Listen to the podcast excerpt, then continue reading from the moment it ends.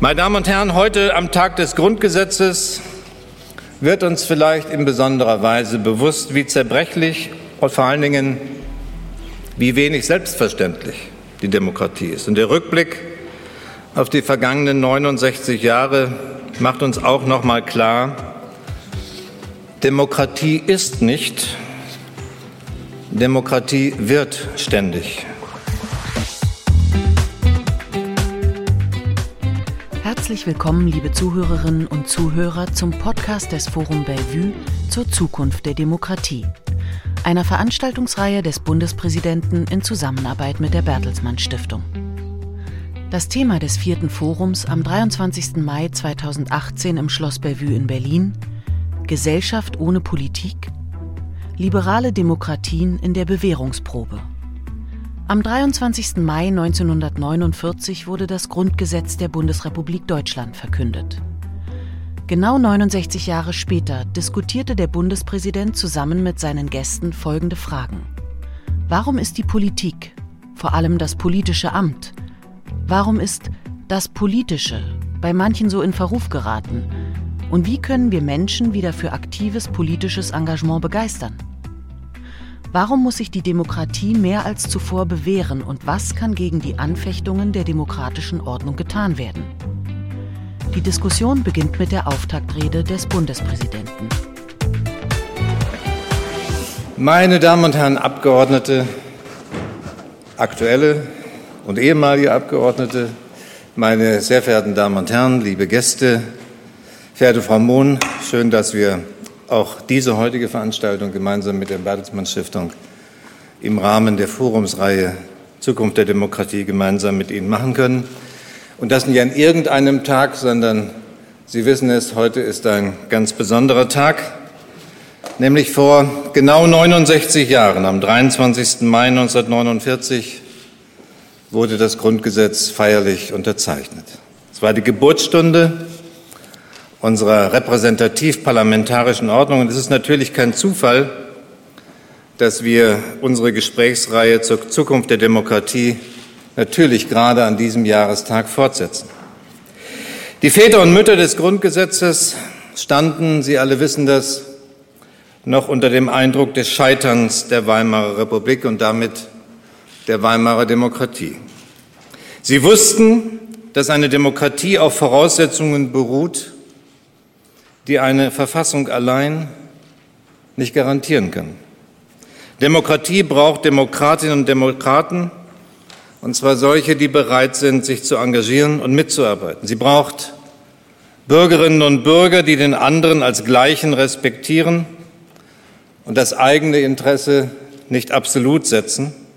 Solche, die den Mut zum offenen und fairen Meinungsstreit haben aber auch den gleichen Mut, und das ist nicht weniger wichtig, zum Kompromiss.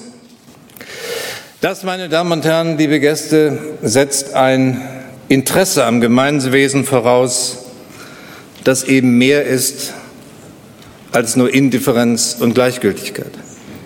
Einer der Architekten des Grundgesetzes, einer meiner großen Vorgänger, der spätere Bundespräsident Theodor Heuss, hat das sehr schön auf die so einfach klingelnde Formel gebracht, das ohne mich, hat er gesagt, das ohne mich ist die Zerstörung aller demokratischen Gesinnung, die im Wesenhaften auf dem mit mir und mit dir beruht. Wir wissen, diese demokratische Gesinnung musste sich in der Bundesrepublik erst allmählich entwickeln und in Ostdeutschland haben die Menschen die demokratische Praxis erst mit und nach der friedlichen Revolution einüben können. Das ging alles nicht von heute auf morgen und auch nicht ohne Rückschläge, natürlich nicht und Enttäuschungen. Aber andererseits, es ist doch schwer zu bestreiten, dass jenseits der Veränderungen, die ich kurz skizziert habe, Deutschland zu einer lebendigen Demokratie mit stabilen Institutionen geworden ist. Im Vergleich zu vielen anderen Ländern leben wir in einer vergleichsweise weltoffenen Gesellschaft mit jedenfalls vielen gut informierten und engagierten Bürgern, mit einer Vielfalt von Medien und ich füge hinzu, durchaus auch mit verantwortungsbewussten Politikerinnen und Politikern. Ich sage das deshalb, weil es in der letzten Zeit aus meiner Sicht ein wenig in Mode gekommen ist, die Apokalypse auszurufen, das Ende der liberalen Demokratie zu prophezeien. Ich will nicht einstimmen, meine Damen und Herren, in diesen Chor, in diesen Chor der Untergangspropheten. Oder mehr noch, ich glaube sogar, dass es gefährlich ist, wenn Demokraten sich in die Depression hineinreden, statt mit Engagement und Leidenschaft für ihre Institutionen und Überzeugungen zu werben und wo nötig auch zu streiten. Gerade weil wir in einer stabilen Ordnung leben, sollten wir uns ganz selbstbewusst den Herausforderungen stellen, denen Demokratie heute und auch in der Vergangenheit immer wieder ausgesetzt war und ist und die sie jetzt ja wohl auf so etwas wie eine Bewährungsprobe stellen. Das in Deutschland, aber eben nicht nur da, sondern in Europa und in vielen Teilen der Welt. Und unter anderem heute wollen wir das gemeinsam tun miteinander. Meine Damen und Herren, zu den Vorbemerkungen gehört natürlich auch, dass der im Prinzip positive Befund, den ich Ihnen gezeichnet habe, natürlich nichts daran ändert, dass Veränderungen stattfinden. Wir alle spüren, dass durchaus etwas ins Rutschen gerät in den liberalen Demokratien des Westens und auch in unserer Gesellschaft sind Risse entstanden, haben Hass und Verachtung Einzug gehalten in den politischen Diskurs. Die demokratische Haltung des Mit mir und mit dir, die Theodor Heuss beschrieben hat, ist in manchen Teilen der Gesellschaft einem ohne mich oder sogar gegen die gewichen, das wahlweise dann ersetzt wird durch ein gegen die da oben. Wir erleben zum Beispiel, dass viele Bürgerinnen und Bürger sich zwar mit großer Leidenschaft in der Zivilgesellschaft engagieren, aber kein Interesse daran haben, sich in politischen Parteien oder anderen demokratischen Institutionen zu engagieren und einzubringen. Es macht mir durchaus Sorgen, wenn ich sehe, wie extrem schwer es den Parteien zum Beispiel noch vor wenigen Wochen in Thüringen gefallen ist, Kandidaten für die Gemeinde- und Stadträte zu finden, die bereit sind zu kandidieren für diese Aufgaben. Ganz offenbar, und auch das ist nicht zu verschweigen, ist das Vertrauen gerade auch jüngerer Bürger in die demokratischen Institutionen gesunken. Mindestens sehen sie die Parlamente nicht mehr als die Orte an, an denen eigentlich Lösungen gefunden werden, die ihren Lebensstandard erhalten oder das Leben verbessern. Ihr ohne mich speist sich oft auch aus einer ironischen bis zynischen Distanz gegenüber dem politischen Betrieb manchmal durchaus auch aus der Verachtung von Politikern und Institutionen. Distanz zur Politik ist für viele schick geworden, mindestens erspart sie Rechtfertigung, warum man sich dort engagiert. Wir erleben aber auch, meine Damen und Herren, dass neue politische Kräfte aufkommen, die massiv Stimmung machen gegen das sogenannte Establishment, oder gegen das angebliche Machtkartell der Eliten in Politik, Medien und Wirtschaft. Sie beanspruchen, alleinige Vertreter des wahren Volkswillens zu sein, tun den Kompromiss als Schwäche ab, versprechen einfache Lösungen und richten sich oft gegen gesellschaftliche Minderheiten. Wir gegen sie, das ist ihr hier die vorherrschende Haltung.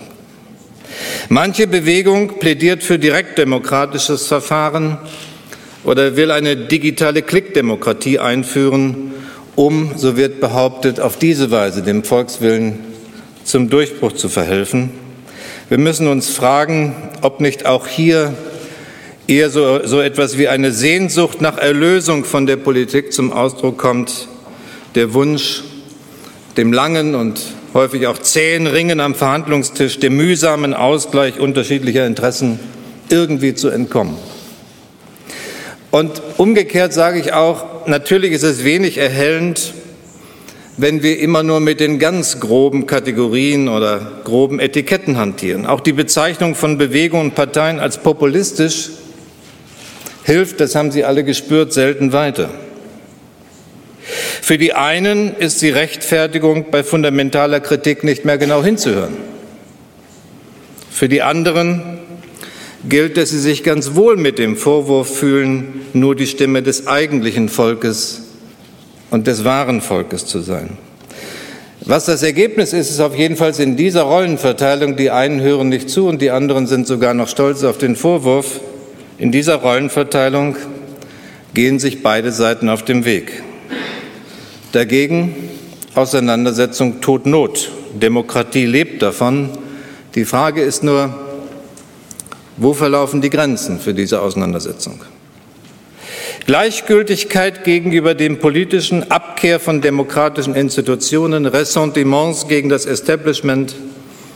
Genau darüber wollen wir heute diskutieren, hier beim jetzt schon vierten Forum Bellevue. Wir wollen nach den gesellschaftlichen Ursachen dieser Entwicklungen fragen, aber auch nach den Mängeln, auch nach den Mängeln unserer repräsentativen Verfahren. Und wir wollen fragen, was wir tun können, damit unsere Demokratie lebendig bleibt, damit politisches Engagement für möglichst viele Bürger attraktiv bleibt oder in Zukunft wird.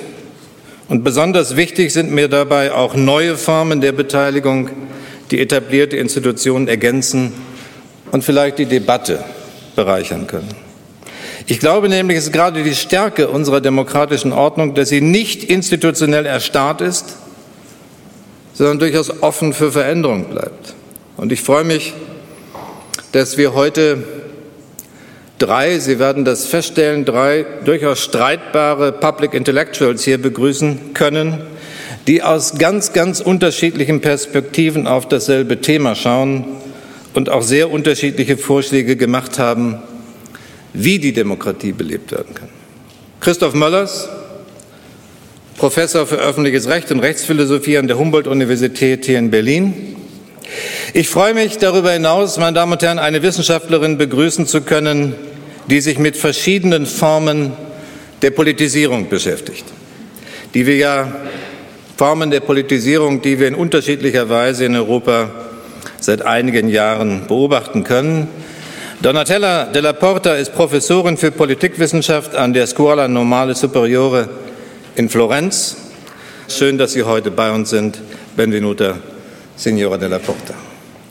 Mein dritter Gast ist David van Reybruck, kommt aus Belgien, ist Historiker und Archäologe, Schriftsteller und Dramatiker. Auch Ihnen ein herzliches Willkommen, David von Rehburg.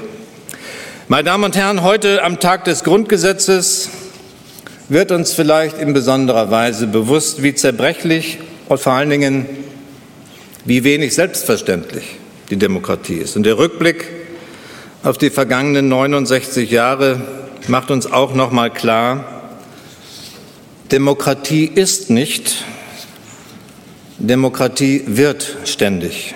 Wir können sie nicht, wie der Politologe Klaus von Beime mal gesagt hat, als getrocknete Spezies der Regierungsformenlehre in der geistigen Botanisiertrommel aufbewahren.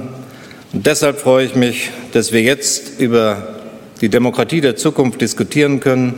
Ich freue mich jedenfalls, dass Sie gekommen sind zu dieser Veranstaltung. Ihnen allen ein herzliches Willkommen hier im Schloss Bellevue.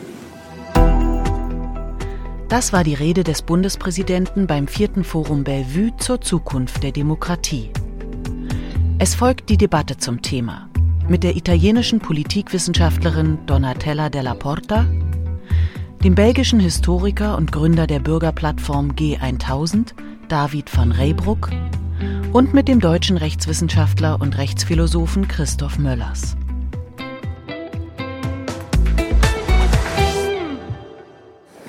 Christoph Möllers, vielen hier im Saal bekannt, Jurist, Rechtswissenschaftler, Professor an der Humboldt-Universität, Rechtsphilosoph, nicht mehr, aber eine Zeit lang auch Richter am OVG.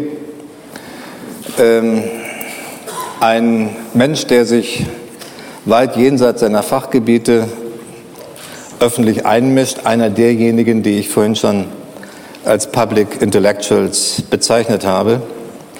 Und äh, ich habe viel von ihm gelesen. Über diesen Artikel im Merkur bin ich allerdings gestolpert. Auch deshalb, weil ich mir gedacht habe, wenn den jemand liest, müsste der eigentlich viel mehr Widerspruch auslösen, als ich jedenfalls wahrgenommen habe. Vielleicht haben Sie es gesehen. Aber äh, das, was Sie dort ausgebreitet haben in diesem Artikel, überschrieben mit der Überschrift Wir Bürgerlichen, ist ja ein ziemlicher Angriff eigentlich auf einen Teil dieser Gesellschaft, der diese Demokratie eigentlich tragen soll und von dem Sie sagen, die fühlen sich so wohl in der Demokratie, dass sie Politik eigentlich für entbehrlich halten. Darin stecken ja zwei Vorwürfe. Eigentlich die Naivität, dass äh, Demokratie etwas Selbstverständliches und ewig Garantiertes ist. Und zweitens auch das Unverständnis dafür, dass Demokratie nicht bleibt, wenn sich niemand für sie engagiert. Vielleicht schildern Sie uns mal ganz zu Anfang ein bisschen, wie Sie doch zu diesen relativ starken Vorwürfen gekommen sind. Welche Beobachtungen haben Sie angeleitet für diesen Artikel? also ich würde es gar nicht als Vorwürfe bezeichnen, es ist vielleicht eher eine Introspektion gewesen, in der ich nicht irgendwen beschreibe, sondern eigentlich auch mich und eigentlich gewisserweise auch eine Gesellschaftsschicht, die mich sozusagen umgibt. Und ähm, von der ich immer den Eindruck habe, dass sie auf der einen Seite sich in einem geschützten Raum fühlt immer noch und glaube ich natürlich die Bundesrepublik auch als einen sehr geschützten Raum erlebt hat, in dem mir nicht viel passieren kann, indem ich auf, den, auf der anderen Seite den Eindruck habe, dass trotz allem grundsätzlichen Wohlwollen für das System eigentlich, sondern die harte Politik, der harte politische Prozess, das Aushandeln, das Kompromissfinden, das in Parteien gehen, das Ganze, was damit zusammenhängt, eigentlich mit großer Distanz und Irritation betrachtet wird und der Zusammenhang zwischen dem eigenen Wohlergehen und der Frage, wie das politische System funktioniert, eigentlich dissoziiert ist. Das heißt, der Eindruck ist doch, dass ähm, viele Menschen glauben, dass sie im Grunde ihr eigenes Leben jenseits der Politik führen können. Und ich glaube, dass dieser Glaube auch nicht per se falsch ist, sondern es ist eigentlich erstmal ein Glaube, der sagen, dann funktioniert, wenn das System auf Autopilot geschaltet hat, wenn es also läuft. Und das ist für die Bundesrepublik Deutschland ja eine lange Zeit auch der Fall gewesen. Insofern ist es eine Erfahrung, die hier transportiert wird. Aber die Erfahrung wird dann natürlich falsch, wenn das System nicht mehr läuft. Und dann stellt sich die Frage, was mache ich dann als sozusagen bürgerliches Subjekt? Und, ähm, und, und die Frage wird dann, glaube ich, sehr oft in der Bundesrepublik, aber auch in anderen Ländern ähm, so beantwortet, zu sagen, naja, dann engagiere ich mich bei Projekten, dann mache ich hier was, gründe mal eine Kita-Initiative oder äh, schreibe was Schönes ähm, oder drehe einen Dokumentarfilm. Viele Dinge, die eigentlich auch politische Bedeutung haben, aber die sagen nicht in das System hineingehen. Und, ähm, und da merkt man eigentlich, dass die, ähm, sagen, der politische Verständnis von auch sehr vielen auch gebildeten und informierten und auch einflussreichen Leuten, ich denke, das liberale Bürgertum ist halt auch immer ein Multiplikator für eine bestimmte Form von politischem System, im Grunde sehr gering ist. Vielleicht geringer als das von Leuten, die zu Pegida gehen und die ganz anders wissen, wie man Politik macht. Ähm, und diese Erfahrung habe ich dann sozusagen niedergeschrieben und mir ist aufgefallen, dass einfach sehr viele Leute mich angesprochen haben und gesagt haben, ja, das, geht, das bin eigentlich ich, über den du da schreibst. Ja. Und, ähm, und, und, insofern würde ich erstmal sagen, habe ich erstmal nichts anderes gemacht als ein Lebensgefühl getroffen. Und dieses Lebensgefühl zu erschüttern, ist vielleicht einfach nur das Erste, was man erstmal machen kann tatsächlich, ähm, um dann zu sehen, was damit passiert. Ich habe das ja vorhin in meinen Eingangsbemerkungen ein bisschen zugespitzt, als ich gesagt habe, bei manchen gilt es als schick, irgendwie nicht zu dieser politischen Klasse zu gehören oder möglichst große Distanz dazu haben. Ist das eine Überzeichnung oder gehört das mit zu dem Lebensgefühl, was Sie beschrieben haben? Ich würde auch nicht mal sagen, dass es schick ist. Ich glaube, es ist mehr eine Form von sagen, wohlwollender Gleichgültigkeit, Verachtung nicht in dem harten Sinne von moralischer Abwertung, sondern von Sinne so, da machen so Leute seltsame Dinge, mit denen ich nichts zu tun haben will. Ähm, und ich glaube, dass das eben, wie gesagt, sehr viel damit zu tun hat, dass man was für Erfahrungen mal gemacht hat. Es hat übrigens auch sehr viel mit dem politischen Diskurs zu tun. Ich gebe Ihnen mal ein Beispiel, für das an das vielleicht gar nicht so viele Leute denken würden, was auch Antipolitik ermöglicht äh, im bürgerlichen Lager. Das ist der Begriff der Zivilgesellschaft. Mhm. Zivilgesellschaft heißt nämlich eigentlich richtig, gute Sachen macht man nur, wenn man Projekte verfolgt, aber schlechte Sachen macht, wenn man in die Partei geht. Dieser Begriff wurde seit den 90er Jahren sagen, überall ganz, ganz groß gemacht. Ähm, und er ist in gewisser Weise der Einstieg des Bürgertums in die Antipolitik. Insofern gibt es viele Gründe, es gibt viele Ursachen. Es ist auch nichts, was sozusagen, also deswegen würde ich den Text auch nicht als Vorwurf verstehen. Ich mache hier niemandem einen Vorwurf. Ich versuche nur so ein bisschen sozusagen das Reflexionsvermögen der Beteiligung darauf hinzubringen, wie sie dazu kommen, wie, wie, wie ihr Desinteresse entstanden ist und ihnen gleichzeitig vielleicht auch den Spiegel vorzuhalten, wie gefährlich diese Einstellung ist. Denn wir sehen natürlich auch, sich gut fühlende bürgerliche Mittenschichten sind gefährdet, wenn es autoritär wird. Dann ist man sozusagen auch als Lehrer oder auch als Kaufmann oder als sonst was nicht mehr sicher. Und das ist, glaube ich, ein, Bewusstsein, das uns in der Bundesrepublik tatsächlich noch sehr weitgehend fehlt. Aber wie hält eine Gesellschaft auf Dauer diesen Widerspruch aus, den Sie ja indirekt eben beschrieben haben? Auf der einen Seite der Politik nicht viel zuzutrauen, erst recht den Repräsentanten nicht viel zuzutrauen. Auf der anderen Seite aber sich völlig darauf zu verlassen, dass dieses System, so wie es ist, mit allen seinen Hervorbringungen, ob wirtschaftlich, kulturell, sozial, auch erhalten bleibt. Das ist, glaube ich, eine ganz typische äh, kognitive Dissonanz von modernen Gesellschaften. Das ist ungefähr so, wie wenn Sie irgendwie Ingenieure doof finden, aber den ganzen Tag mit Geräten umgehen, die Ingenieure entwickelt haben, ähm, weil sie aber selber Germanist sind und das irgendwie geistlos finden. Also das ist, glaube ich, einfach so, wie Arbeitsteilung funktioniert. Mhm. Ähm, und das muss ja auch gar nicht sein. Man kann gar nicht all das wertschätzen, was einen so umgibt. Dafür, sind, dafür ist zu viel da. Aber ich denke tatsächlich, ähm, ähm, in dem Augenblick, in dem das System selber, Sie haben ja gesagt, ins Rutschen kommt, das ist ja schon eine relativ starke Formulierung mhm. dann auch tatsächlich, ähm, in dem Augenblick ist halt so ein Moduswechsel gefragt. Ähm, insofern war der Modus vielleicht auch nicht immer falsch, aber jetzt ist er falsch geworden. Mhm. Wenn Sie, wenn Sie über die Ursachen nachdenken, die Sie ja nicht so ausführlich beschrieben mhm. haben mit diesem Artikel, haben Sie den Eindruck, dass Parteien und politische Institutionen sich eher abgeschottet haben, äh, den Zugang verknappt haben, mehr einen nach innen gerichteten Diskurs führen? Oder sind die politischen Entscheidungsfindungsprozesse so komplex geworden, dass Bürger sich aus diesen Gründen, ich verstehe das alles nicht mehr und das ist mir viel zu detailreich, eher abgewandt haben? Wo vermuten Sie eher die Ursache? Also die, diese, die These von der zunehmenden Komplexität finde ich immer ein bisschen unterkomplex, weil ich glaube, auch im Kaiserreich war die Welt schon verdammt schwierig und man konnte sich nicht informieren. Also das überzeugt mich eigentlich weniger. Ich glaube in der Tat schon, dass man, dann denke ich auch, das ist, glaube ich, muss man immer hineinfügen, dass wir vor einem Phänomen stehen, das einerseits global und andererseits lokal ist. Das macht es so unglaublich schwierig, Erklärungen zu finden. Wir haben, vieles sieht halt sehr, sehr aus wie der, National, wie der ähm, Hindu-Nationalismus in Indien. Aber trotzdem ist das Land komplett, sind die Länder komplett anders. Das heißt, wir sind immer ein bisschen mit dem Problem, Details und große Linien zu ziehen. Mit Blick auf die Bundesrepublik würde ich wahrscheinlich aber in der Tat auch vermuten, dass unser Parteiensystem zu überorganisiert ist. Bei uns ist das Parteiensystem ein System, in dem man im Grunde, es ist fast wie eine Ehe. Man geht da rein, man muss die Ideologie mitkaufen, man entscheidet sich sein ganzes Leben dafür, man muss sich sehr weitgehend identifizieren. Während wir, glaube ich, sehen, im Moment sind eher Organisationsformen gefragt, die ein bisschen schlanker sind. Wo es darum geht zu sagen, wir organisieren mal eine Wahl, wir machen mal ein bisschen Campaigning für einen guten Kandidaten, den wir gut finden, und dann gehen wir auch wieder raus.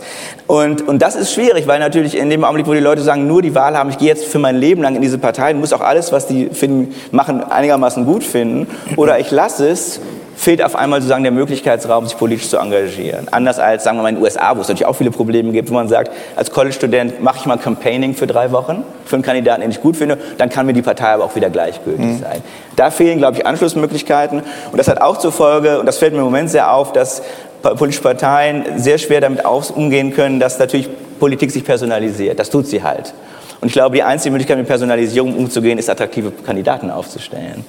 Und das ist etwas, was. Ja, aber Sie beschreiben ja den Prozess, dass die, die, die, die attraktiven Kandidaten sich eigentlich nicht mehr finden, weil die möglicherweise Distanz halten zur Politik? Beides. Aber ich denke schon, ich sehe, auf der einen Seite ist es ein Problem, die Leute zu rekrutieren. Auf der anderen Seite würde ich schon, wenn ich mir die Parteien im Moment so angucke, sagen, ist es auch so, dass die Attraktivität des Kandidaten, der Kandidatin im innerparteilichen Auswahlprozess vielleicht nicht immer die Rolle spielt, die sie spielen sollte. Ich, also man könnte, glaube ich, eine Menge von Beispielen nennen, auch gerade in der Landespolitik, wo Volksparteien einfach Länder verloren haben, weil sie nicht mehr in der Lage waren, attraktive Kandidaten zu generieren. Das hängt aber damit zusammen, dass, das, dass die Partei selber zu selbstreferenziell geworden ist. Und, und dass das Parteisystem intern spielen zu können, wichtiger ist, als der Wählerschaft ein Angebot zu machen. Hm. Eine Frage habe ich noch an Sie, die, die mich äh, quält und für die ich auch keine Antwort habe. Das ist die Frage, wann ist eigentlich in unserer Gesellschaft das Verständnis dafür verloren gegangen, dass Demokratie zum Kompromiss fähig sein muss? Ich habe den Eindruck, meine Generation ist noch damit aufgewachsen, dass wir selbstverständlich wussten, wenn wir politisch arbeiteten, dass man äh, jedenfalls nicht uneingeschränkt seine eigene Meinung im politischen Entscheidungsprozess, im Ergebnis des politischen Entscheidungsprozesses wiederfindet. Und irgendwann in den letzten 15, 20, vielleicht schon 25 Jahren ist es nicht abrupt, aber doch sukzessive gekippt, dass der Demokratie heute der Vorwurf gemacht wird, sie sei zu sehr auf Kompromiss und zu wenig auf Eindeutigkeit angelegt. Stimmt meine Beobachtung dass aufgrund welcher Entwicklungen auch immer das Aushalten von Ambivalenz schwieriger geworden ist in der Gesellschaft und dass, dieser, dass diese Sehnsucht nach Eindeutigkeit eigentlich in der Demokratie gar nicht erfüllt werden kann. Ja, die Beobachtung würde ich teilen. Bei der Ursachenforschung würde ich denken, naja, es ist in gewisser Weise auch, glaube ich, eine Demokratisierungsfolge. Durch die Demokratisierung sind natürlich einfach sehr viele, sagen, ist Präsenz von unterschiedlichen Interessen und Steigerung von Erwartungen als politisches System ermöglicht worden. Wir haben ein System, das sozusagen soziale Gleichheit irgendwie erleichtert, dann äh, steigern auch die Erwartungen an soziale Gleichheit. Mhm. Wir haben ein System, das Rechte schützt, dadurch ersteigen auch die Erwartungen daran, was ein Recht alles schützen kann. Mhm. Das heißt, im Grunde sehen wir, dass die Leute heute viel höhere Erwartungen daran haben, was das politische System auch an moralischer Integrität aufbringen kann, an Respekt vor Minderheiten, an Verteilung von Rechten. Und es ist gut, dass wir diese Erwartungen haben. Aber diese Erwartungen sind alle potenziell absolut. Mhm. Das heißt, man kann nicht sagen, die Leute werden irgendwie zynisch und deswegen haben sie so absolute Ansprüche. Ich würde eher sagen, die Leute sind vielleicht ein bisschen übermoralisiert in ihren Erwartungen an Moralisiert. Politik. Übermoralisiert mhm. in ihren Erwartungen an Politik, was wiederum auch etwas damit zu tun hat, wie demokratische Politik funktioniert. Da ist ein Dilemma, weil man eigentlich gleichzeitig vermitteln muss, ja, wir stehen für die Verwirklichung von sozialer Gleichheit, ja, wir verstehen für die Emanzipation von Minderheiten, ja, wir stehen für viele Dinge, aber gleichzeitig kriegt man sie nicht immer ganz. Und das ist ein schwieriger Sprechakt, ähm, der je, immer schwieriger wird, je größer die Erwartungen sind und je größer auch die Empfindlichkeiten werden, die die Leute auch durchaus, weil sie sich auf ihre eigenen Rechte berufen können, weiter kultivieren. Mhm.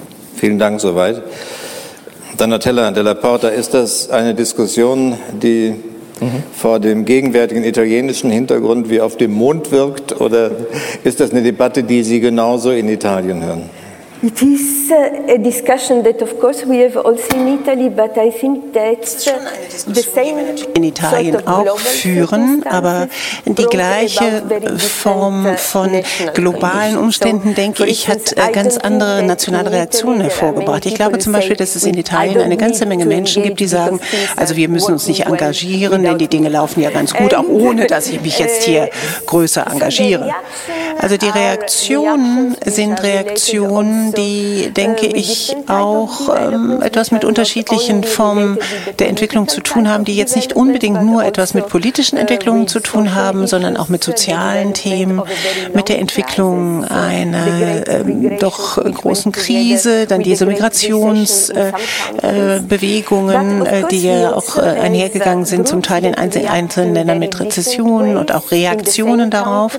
Dann gibt es natürlich auch in diesen Ländern ähm, unterschiedliche Herangehensweisen, um eben diese verschiedenen Probleme und Herausforderungen zu lösen. Ähm, dann gibt es eine ganze Reihe von Ländern in Europa äh, und äh, da ist Deutschland vielleicht in gewisser Weise eine Ausnahme, bei denen die Menschen auf unterschiedlichste Weise auf Frustrationen reagieren. Also nicht unbedingt ähm, äh, so, das funktioniert. Auch ohne mich äh, reagieren, sondern denken, entweder ich kann überhaupt nichts machen, ich kann da gar nichts ändern. Also so eine Reaktion, wo die Leute dann eben sagen, dann gehe ich eben nicht wählen, äh, weil sie der, äh, nicht deswegen, weil sie ihrer Meinung sind, dass das eine aristokratische Übung sind, ist, so wie sie das gesagt haben, sondern sie denken, das wird sowieso nichts ändern. Dann gibt es aber auch andere Gruppierungen, die sagen, also wir wollen uns wirklich engagieren, wir fühlen uns all diesen Ideen verpflichtet. Als ich dann ähm, zugehört habe, als Sie dieses ohne mich beschrieben haben, da habe ich an Bewegungen gedacht, die zum Beispiel in der Gegenwart äh, sich entwickelt haben und ich auch, also at me too. Das ist ja eigentlich im Grunde genommen genau das Gegenteil. Ein Zeitpunkt, bei dem man sagt, okay, ich entscheide mich jetzt zu handeln. Und da ich ja soziale Bewegungen schon lange ähm, untersuche, äh, stelle ich eben auch fest, dass bei vielen dieser Formen der Reaktionen jetzt auch ein Moment gekommen ist, an dem offensichtlich viele sagen, äh, wann, wenn nicht jetzt? Das andere Thema ist natürlich, in welcher Form kann ich Teilhabe betreiben? Wie kann ich mich beteiligen? Und äh, da muss man natürlich sich überlegen, wie definiere ich denn politisch, politische Teilhabe? Und dann im Gegenteil, da, im Gegensatz dazu, was empfinden Menschen als äh, politisch? 1989, als es diese Bewegung ähm, im Osten gab, da hat man ja diese antipolitische Politik sozusagen definiert. Da hat man gesagt, selbst wenn man jetzt bestimmt gegen bestimmte institutionelle Entscheidungen Entscheidungen ähm, nicht unbedingt äh, dagegen vorgeht, dann kann man aber trotzdem Teil der Politik sein. Also wir leben, glaube ich, wirklich in einer Zeit, also wenn man sich jetzt nicht unbedingt an Institutionen beteiligt, kann man trotzdem Politik machen. Und ich denke, dass wir schon in einer Zeit leben, in der wir all diese verschiedenen Formen der Reaktionen erleben, aber auch Reaktionen in dem Sinne, ähm, naja, also man fühlt sich deprimiert, man möchte sich zurückziehen ins Private oder auch man findet Zuflucht äh, im, ja, entweder im Materialismus oder auch Menschen emigrieren, weil sie das Gefühl haben, dass die sozialen, die wirtschaftlichen Umstände es ihnen nicht erlauben, in ihrer äh, Heimat zu bleiben und dort ihre Stimme zu erheben. Aber natürlich gibt es auch Mobilisierungen, die durchaus Veränderungen hervorbringen können. Wir müssen uns aber auch klar machen, dass äh, Politik in diesem Sinne etwas ist, das viel weiter gefasst ist, als rein sich jetzt auf repräsentative Demokratieformen zu konzentrieren. Die nächste Frage, die ich gehabt hätte, weil äh, ich mich selbst frage, ob eigentlich unsere Typisierung, wenn Deutsche über Italien und italienische Politik reden, dann sagen sie eigentlich im Unterschied zu Deutschland, stehen die Italiener die Bevölkerung der Politik und dem Staat sowieso etwas indifferent gegenüber, sind bei weitem nicht so engagiert.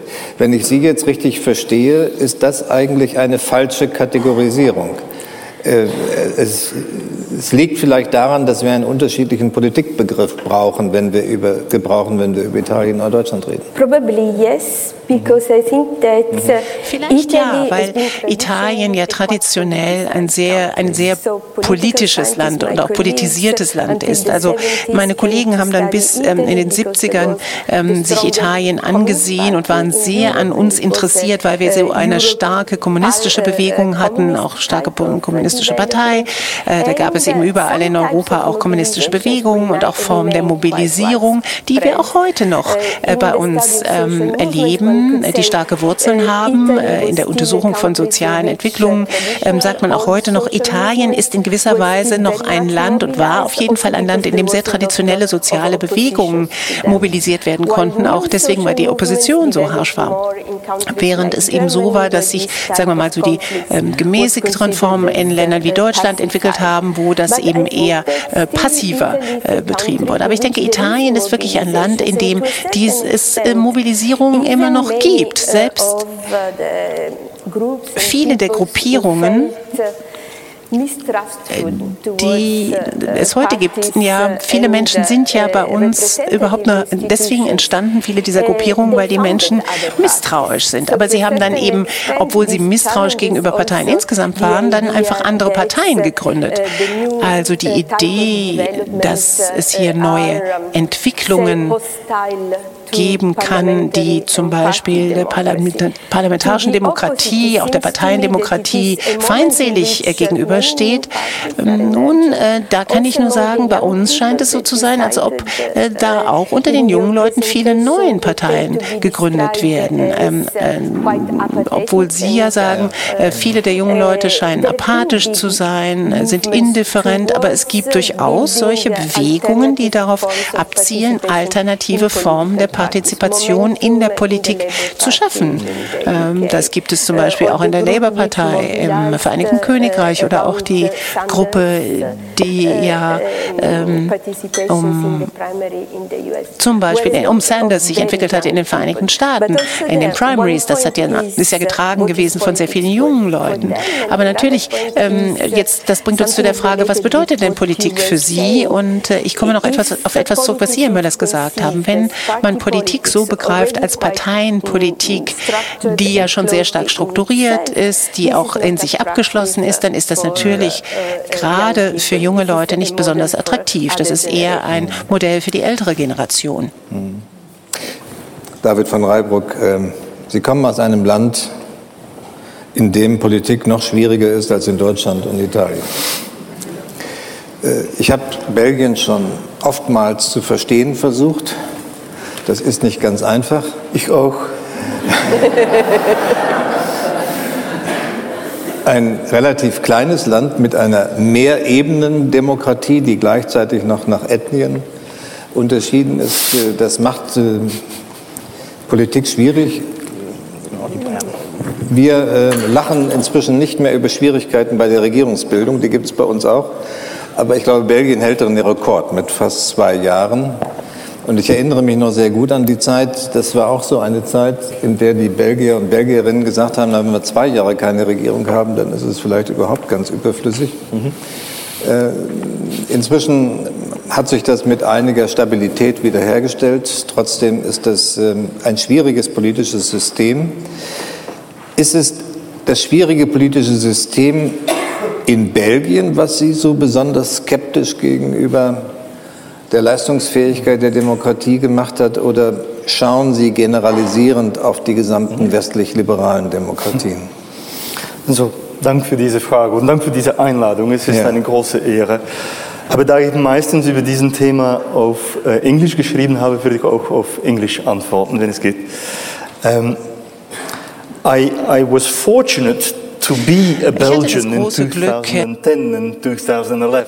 Ich hatte das große Glück, dass ich 2010, 2011 äh, Belgier war. Das waren ja diese zwei äh, Jahre, 18 Monate, äh, in denen wir keine Regierung hatten. Aber das war eine Zeit, in der uns klar wurde, dass wir eine Regierung nicht deswegen nicht bekommen, weil das ein belgisches Problem ist, sondern weil das ein Problem der Demokratie insgesamt ist. Und als mir das klar wurde, dass das sehr viel mehr ist als ein rein belgisches Problem, hatte ich wirklich das Gefühl, dass in den nächsten Jahren andere westliche Länder, andere westliche Demokratien vermutlich ebenfalls große Schwierigkeiten haben würden, Regierungen zu bilden. Und ich meine, wir sehen ja, Italien ist mittendrin, Deutschland hat eine ganze Weile gebraucht gebraucht. Die Entwicklung in den Niederlanden, in äh, Großbritannien, in Spanien in der Vergangenheit haben das gezeigt. Äh, eine Regierung zu bilden ist heute viel, viel schwieriger als zu irgendeinem anderen Zeitpunkt seit dem Zweiten Weltkrieg, würde ich sagen. Ich, es tut mir ja leid, dass ich das sagen muss, aber das ist mehr als ein rein belgisches Problem. Ich äh, würde gerne diese Last auf mich nehmen und auf mein Land, aber ich fürchte eben, dass das eine Krankheit ist, die sich sehr viel weiter verbreitet hat als nur ähm, in meinem Land.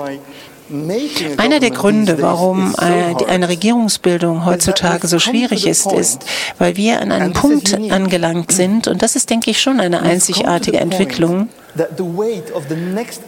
bei der die, das Gewicht der nächsten Wahl fast anscheinend wichtiger ist als das Wahl der vorangegangenen Wahl. Der Grund, warum die belgische Führung nicht führen konnte, war, weil sie Angst hatten, einen Kompromiss einzugehen, für den sie bei der nächsten Wahl bestraft würden. Also die Angst vor der nächsten Wahl wurde mächtiger, wirkmächtiger als ähm, die, der Wahlausgang. Und das ist ein neues Phänomen. Das ist auch merkwürdig. Wir haben ja immer gedacht, also Wahlen, die sind ja in das System hineingebracht äh, worden, um Regierungen überhaupt zu ermöglichen. Und jetzt sehen wir plötzlich, Moment mal, wir haben jetzt eine Regierung nicht, weil eine Wahl stattgefunden hat. Das ist ein ganz neues Phänomen. Wenn man sich das jetzt aber mal durchdenkt, dann ist das in gewisser Weise fast eine natürliche und zwingende Entwicklung. Ähm, die Wahlen wurden erfunden im späten 18. Jahrhundert. Die wurden hier durch die Französische Revolution eingeführt, in Amerika ähm, durch die amerikanische Revolution am Ende des 18. Jahrhunderts. Und es wäre auch ziemlich merkwürdig, wenn etwas, das im späten 18. Jahrhundert erfunden wurde, äh, heute immer noch so funktionieren würde, als ob sich in der als ob sich in die all diesen Jahren nichts geändert hätte. Und es hat sich ja einiges verändert, und zwar ziemlich dramatisch verändert. Ich denke, das, was sich vor allen Dingen verändert hat, ist, ähm, dass seit dem Zweiten Weltkrieg viele Dinge demokratisiert wurden. Der Bildungssektor ist äh, demokratisiert worden, und zwar auf ganz dramatische Weise und nachhaltige Weise. Mit, dem, mit der Ankunft äh, der Massenmedien auf der politischen Bühne ähm, ist das ja auch äh, sozusagen demokratisiert worden. Und ich denke auch, die Kommunikation ist durch das Internet demokratisiert worden. Und wenn die Information, die Kommunikation ähm, und äh, der Bildungsbereich demokratisiert worden, dann wäre es doch merkwürdig, wenn die Demokratie selbst nicht stärker demokratisiert würde. Also wenn wir den Menschen äh, das Wahlrecht geben ähm, und das wird nur alle vier Jahre oder alle fünf Jahre ausgeübt, dann ist das doch eine etwas minimalistische Form der Ausübung demokratischer Rechte. Ähm, Rousseau hat ja gesagt, äh, die Menschen in England sind meistens Sklaven. Es gibt einen einzigen Tag, an dem sie ihre Freiheit wirklich ausüben können und das ist am Wahltag. Das Merkwürdige ist ja, dass wir dieses Prinzip immer noch haben. Am Wahltag ist es plötzlich so, dass wir unsere demokratische Macht auch tatsächlich ausüben. Aber diese Macht besteht im Wesentlichen darin, dass wir ähm, alle ähm, vier Jahre, alle fünf Jahre dann diese Macht ausüben und dann geben sie im Grunde genommen, ähm, ist das Ganze ja eine Delegierung von Macht an jemand anderen. Demokratie ist mehr als Wahlen, deswegen sage ich das. Und die ähm, deutsche Demokratie, da geht sicherlich um mehr als Wahlen. Sie haben eine politische Kultur hier, eine Demokratie, demokratische Kultur, die ja durch die demokratischen Parteien erst erfunden worden ist. Ich erinnere mich, ähm, ich war, bin hier nach ähm, Berlin gereist und habe festgestellt, keine, dass, dass man dort ein Poster finden kann, auf dem draufsteht, keine Demokratie ohne Bildung. Das ist ja immer das gewesen, was sie ausgezeichnet hat. Hier ging es immer um mehr als Wahlen. Aber in vielen westlichen Demokratien ist es so, dass ähm, Demokratie im Grunde genommen sich darauf beschränkt, dass man die Wahlen organisiert. Und ein Aufruf äh, zu demokratischen Wahlen, und da stimme ich dem, äh, Professor Möller zu, ähm, ähm, dass das ganz wichtig ist, dass äh, die Menschen sich wieder, wieder teilnehmen. Aber sich einer politischen Partei ähm, anzuschließen, das ist heute für die Leute viel, viel schwieriger geworden. Transparency International hat ja diese Liste veröffentlicht vor einigen Jahren. Da ging es um das äh, weltweite Korruptionsbarometer. Und da stellen wir fest, dass fast in jeder westlichen Demokratie die öffentliche Institution, der man am wenigsten vertraut, die politische Partei ist. Nicht etwa die Medien, nicht etwa äh, der Justizsektor, nicht etwa äh, der akademische Sektor, aber die politischen Parteien. Selbst in Norwegen, das ist ja nun wirklich äh, eine der solidesten ähm, Demokratien äh, der westlichen Welt, ist es so, dass 41 Prozent äh, der Bevölkerung der Ansicht sind, dass die politischen Parteien äh, entweder korrupt oder sehr korrupt sind. Ich denke natürlich, dass sie sich diese Überzeugung, wenn Sie selbst sagen, dass Sie es für falsch halten.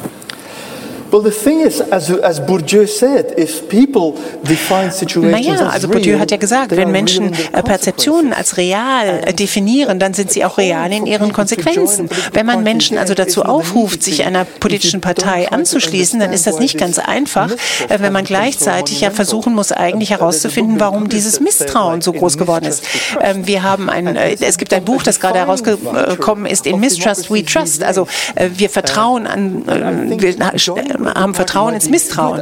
Ähm, tja, das sagt ja alles. Wenn natürlich Christoph einer ihrer Freunde hat dann, nachdem er ihr Papier gelesen hat, offensichtlich sich einer Partei angeschlossen. Das ist natürlich großartig, wenn ähm, die Predigt offensichtlich angekommen ist. Aber ich glaube nicht, dass große Teile der Bevölkerung bereit wären, sich einer politischen Partei anzuschließen. Und ich denke schon, wir müssen uns überlegen, welche Alternativen gibt es, welche innovativen Modelle gibt es, ähm, wie können wir die Menschen einbinden in diesen äh, demokratischen Prozess, sich einer politischen Partei anzuschließen. Das kann sicherlich eine großartige Sache sein, aber es gibt, denke ich, auch andere Möglichkeiten.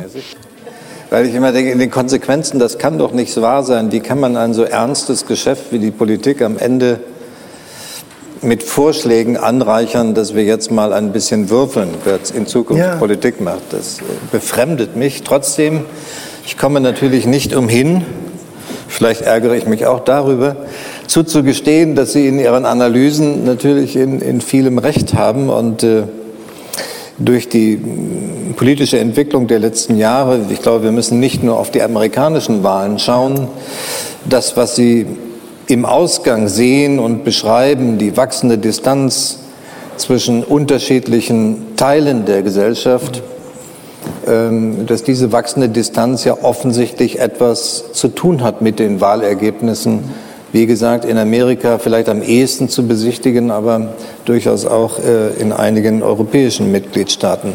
Ähm, wenn Sie von dieser Distanz zwischen gesellschaftlichen, zwischen Teilen der Gesellschaft sprechen, was meinen Sie eigentlich? Und ist Bildungsferne oder Bildungsnähe, ist das die entscheidende Kategorie bei Ihnen? Oh, also ich glaube schon, es gibt viele Gräben in der Gesellschaft und äh, diese hier sind in der letzten Zeit eben doch größer geworden. Ich verstehe schon, dass ähm, meine Ideen natürlich auch Ärger hervorrufen, aber ich muss sagen, dieses Buch gegen Wahlen, das ist jetzt in 20 Sprachen übersetzt worden und das schwierigste Land ähm, ist hier im Grunde genommen Deutschland, über das man da sprechen kann. Ähm, einfach deswegen. Uh, das ist auch großartig, ja, ja, das ist schon großartig. Also ich nehme das meinerseits ja auch sehr ernst. Aber ich glaube schon, dass Tommaso de Lampedusa recht hat, wenn er sagt, äh, damit Dinge gleich bleiben können, müssen sich ein paar Dinge auch ändern. Und ich bin mir nicht ganz sicher, ob eine Garantie für die Zukunft der demokratischen Kultur darin liegen kann, dass wir die ähm, Verfahrensweisen erhalten, die wir bisher benutzt haben. Ähm, für mich ist Irland ein etwas einfacher ähm, als Beispiel zu nehmen, denn Irland, denke ich, ist im Moment die wohl ähm, innovativste äh, ähm, Well, not only. Uh Nein, nicht nur in dem Steuerbereich. Ähm, jetzt am Freitag wird es ein Referendum in Irland geben über die Abtreibung. Und das Referendum zur Abtreibung ist als das Ergebnis einer Bürgerversammlung, die vom irischen Premierminister ähm, einberufen wurde. Und äh, der Premierminister, das hat man ähm, jetzt feststellen können, hat in der Vergangenheit sozusagen ein zufälliges, äh, eine zufällige äh, Gruppe von Bürgern ähm, sozusagen ausgelost, äh, die dann über mehrere Monate sich mit bestimmten Themen vertraut machen konnten, wie zum Beispiel mit ähm, Abtreibung. Das ist nicht nur illegal, sondern auch äh, Verstöße auch gegen die irische Verfassung. Äh, ähm, äh, und dann war es den politischen Parteien nämlich klar geworden, dass dieses ein so vergiftetes Thema sein würde, dass jeder, der sich dafür oder dagegen aussprechen würde, bei den nächsten Wahlen bestraft werden würde. Und man wollte es nicht sozusagen zum Referendum geben, weil man nicht ein solches Brexit-Szenario haben wollte ähm, über die Frage der Abtreibung. Und ähm, wenn man erstmal ein Referendum hat, dann ist es ja auch schwierig. Und dann hat man gesagt, gut, also ein Referendum ist schwierig, aber wir sollten dann vielleicht einfach ein Gremium haben, bei dem dem dann die Bürger die Möglichkeit haben, auch etwas dazu zu sagen. Und die beste Möglichkeit ist, dass man einfach willkürlich eine Gruppe auslost. 99 irische Bürger sind dann in diese Gruppe ähm, per Los äh, gewählt worden, äh, bestimmt worden. Ähm, die haben sich dann über einen Zeitraum von fünf Monaten getroffen, äh, fünfmal im Monat. Und dann haben sie gesagt, also es wäre vielleicht wirklich nützlich, dass man die irische Verfassung verändert und dann ähm, Abtreibung ermöglicht. Das wurde dem irischen Parlament Parlament vorgelegt. Das irische Parlament hat das sehr ernst genommen, hat gesagt, das ist eine ganz besonders wichtige Entscheidung. Das müssen wir jetzt ähm, zum Referendum stellen, also zu einer Volksabstimmung stellen. Und das ist, denke ich, ein sehr interessantes Beispiel. Der irische Premierminister ist jetzt so davon überzeugt, dass das durchaus eine interessante Möglichkeit ist, ähm, Politik zu betreiben in einem Land, in dem es eben doch ziemlich wenig Vertrauen in die bestehenden politischen Parteien gibt und in dem es doch erhebliche Probleme gibt. Ähm, das denke ich, dass eine ganz interessante Idee sein könnte. Natürlich muss sich eine Demokratie, wenn Teile der Gesellschaft in sichtbare Distanz gehen, natürlich muss sich eine Demokratie Gedanken darüber machen, wie man den Wunsch nach Beteiligung in angemessener Form erfüllt. Die, die Frage, die ich mir manchmal stelle, was für ein Wunsch nach Beteiligung ist das? Ich habe vorhin dieses kleine Beispiel in meiner Rede erwähnt wozu ja nicht mal Parteieintritte gehören, nicht mal das Bekenntnis zu einer bestimmten Partei.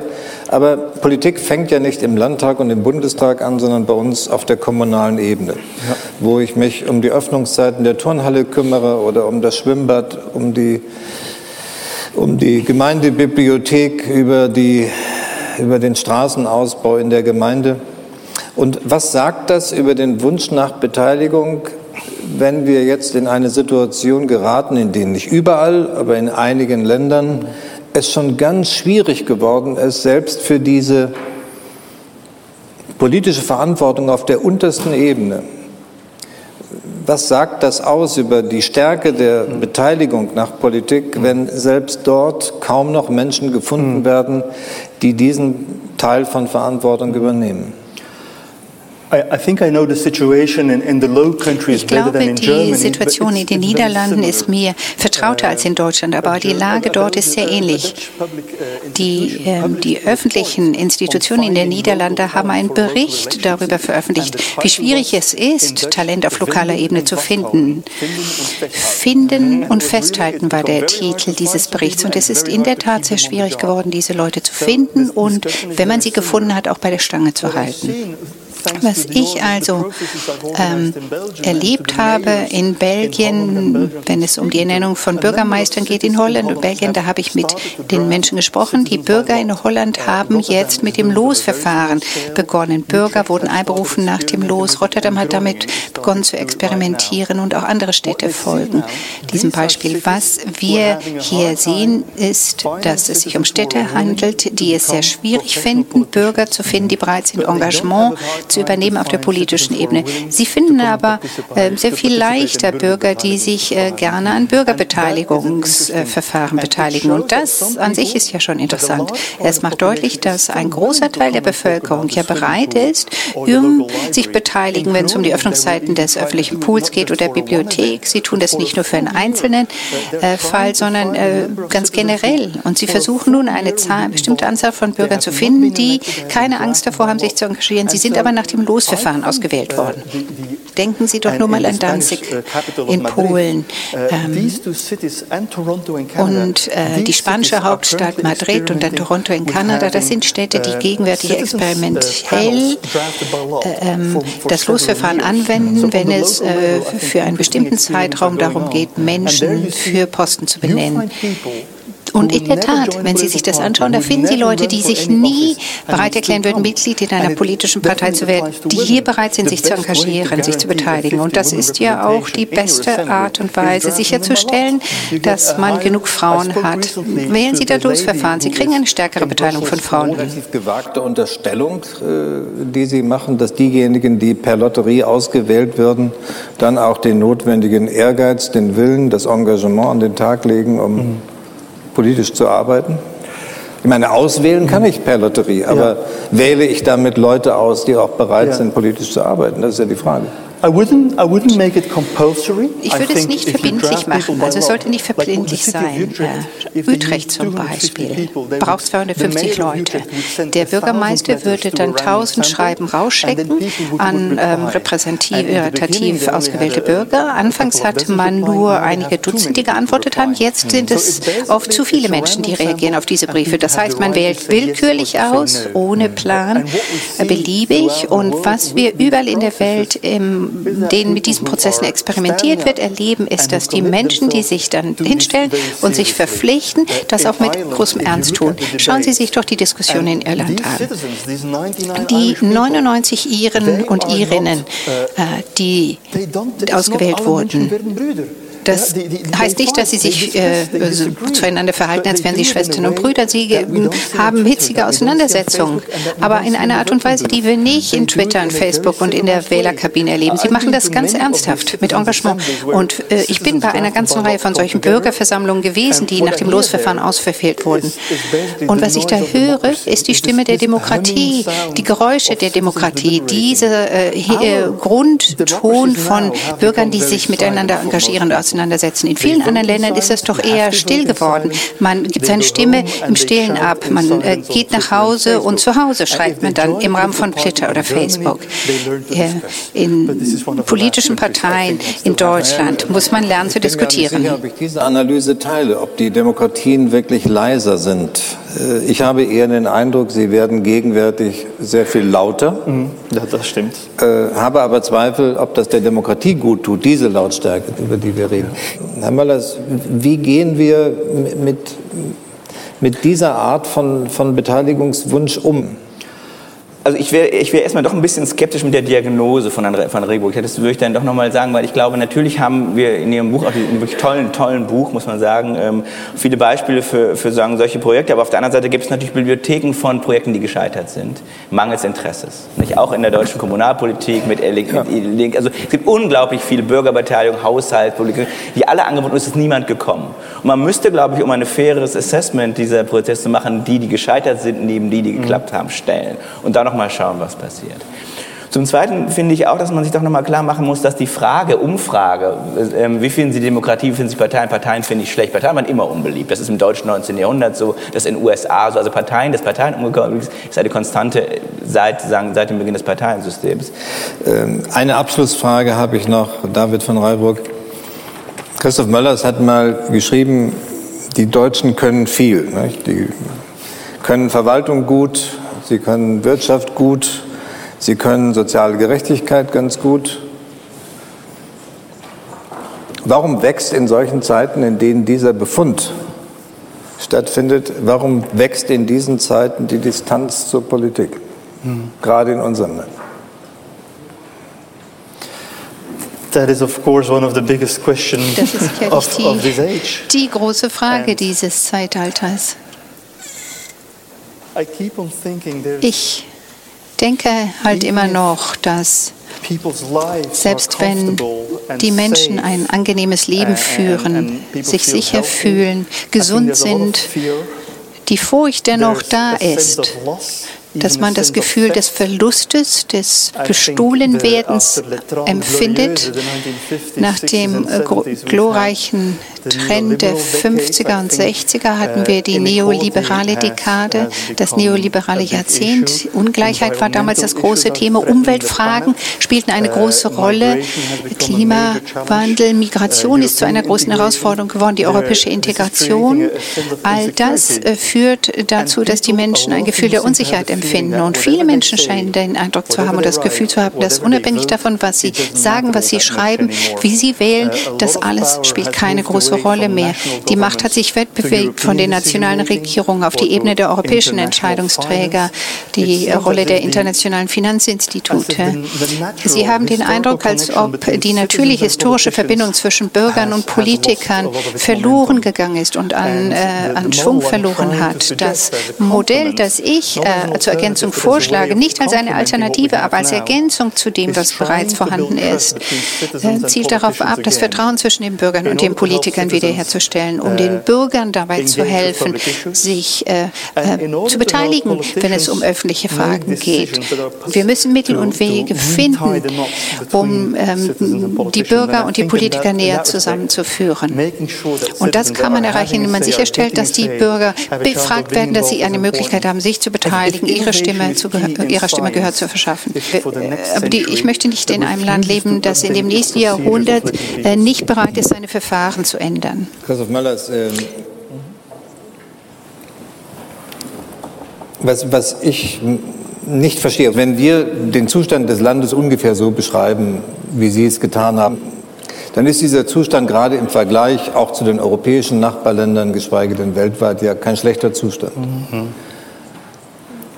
Und es müsste doch eigentlich ein Verständnis dafür geben, dass wir diesen eigentlich ganz positiven Zustand auch mit, oft durch Politik erreicht haben. Mhm. Ja? Woher dann eigentlich die Skepsis, dass die nächste Strecke des Weges nicht mehr mit Politik oder durch Politik zu bewältigen ist? Das ist natürlich so die Frage der Fragen. Nicht? Also, ähm, also ich glaube schon, mein Herr van Rijburg hat ja schon so einen Hinweis gegeben in seiner Antwort auch nochmal zu sagen, es gibt schon auch sowas wie eine Spiritualität der Demokratie. Und die Spiritualität der Demokratie heißt natürlich, dass Politik immer mehr ist als Problemlösung. Nicht? Und, ohne Politik funktioniert nicht ohne Problemlösung. Und das heißt ja eigentlich, dass das Versprechen der Demokratie immer eins ist, das sozusagen nie auf Stasis, sondern immer auf Fortschritt aus ist. Und das ist, glaube ich, etwas, was in der Tat so ein bisschen fehlt. Es ist gar nicht so, dass wir sagen können, heute ist es schlecht, sondern die Frage ist so ein bisschen, was ist eigentlich das Projekt für morgen? Und wie sieht das aus? Und diese Form von... von Fehlt das Projekt für morgen oder fehlen konkrete Antworten für das heute? Ich glaube, es fehlt das Projekt für morgen tatsächlich eher. Und, ähm, und ich glaube, man hätte, man hätte, glaube ich, man hätte welche Projekte, man könnte sagen, die europäische Integration wäre so ein Projekt, man hätte es, glaube ich, aber anders vermitteln müssen. Ähm, wir müssen so ein bisschen immer überlegen, wie wir Ursache und Wirkung behandeln. Man kann sagen, warum geht das System jetzt so schlecht? Man kann auch fragen, war es vielleicht unwahrscheinlich, dass es so gut lief? Vielleicht ist es auch sehr voraussetzungsreich, dass eine Demokratie funktioniert. Das ist ein bisschen pessimistisch, aber darüber muss man schon nachdenken. Sinngemäß habe ich vorhin gesagt, äh, wir müssen halt eben auch aufpassen, dass wir das Scheitern des Rechtsstaates oder die Demokratie ja. vor dem Abgrund nicht jeden Tag ja, beschwören also und dann gleichzeitig auf Zustimmung in der Bevölkerung hoffen. Das, was wir miteinander diskutiert haben, dass es ähm, signifikant ähnliche Probleme in den westlich-liberalen Demokratien gibt. Das ist erstens deutlich geworden. Deutlich geworden auch, dass es hier sehr kontroverse Standpunkte darüber gibt oder Positionen darüber gibt, wie diese Defizite möglicherweise aufzulösen sind, ob die Kluft, von die hier vielfach beschrieben worden ist, tatsächlich zu schließen ist. Ich glaube, eines, an eines müssen wir uns gewöhnen, und das macht Politik noch ein bisschen schwieriger, als in den letzten 50 Jahren, dass wir auf der einen Seite erklären müssen, dass wir es tatsächlich mit äh, schwierigen äh, Rissen innerhalb der westlich-liberalen Demokratien zu tun haben, die vielleicht in den USA noch offenbarer sind als in den europäischen Demokratien, aber gleichzeitig erklären müssen, dass wir, wenn wir sozusagen die Folgewirkungen von Globalisierung und Digitalisierung im Griff behalten wollen, sie weniger national als vielmehr durch internationale, vor allen Dingen durch europäische Kooperation zu lösen haben. Am Ende muss uns bewusst sein, unser Verständnis von Demokratie, und das, glaube ich, eint uns gemeinsam hier auf dem, auf, der, auf dem Podium, ist nie eines, dass Demokratie in Wahlen aufgeht, sondern für uns ist Demokratie, und das zeichnet, glaube ich, das westlich-liberale Demokratiemodell aus, es gleichzeitig die Gewährleistung von Freiheiten und Menschenrechten ist, Minderheitenschutz zu gewährleisten hat und Rechtsstaatlichkeit. Das sage ich deshalb, weil wir neuerdings mit Begrifflichkeiten wie einer illiberalen Demokratie umzugeben haben, die in Umlauf gekommen sind, das aber nichts anderes ist als der Versuch, die Demokratie vom Rechtsstaat zu trennen. Diese Entwicklung zu verhindern, sollte uns ein gemeinsames Anliegen sein. Herzlichen Dank. Das war das vierte Forum Bellevue zur Zukunft der Demokratie eine Veranstaltungsreihe des Bundespräsidenten in Zusammenarbeit mit der Bertelsmann Stiftung. Mehr Informationen zu dieser Veranstaltungsreihe finden Sie unter www.forum-bellevue.de.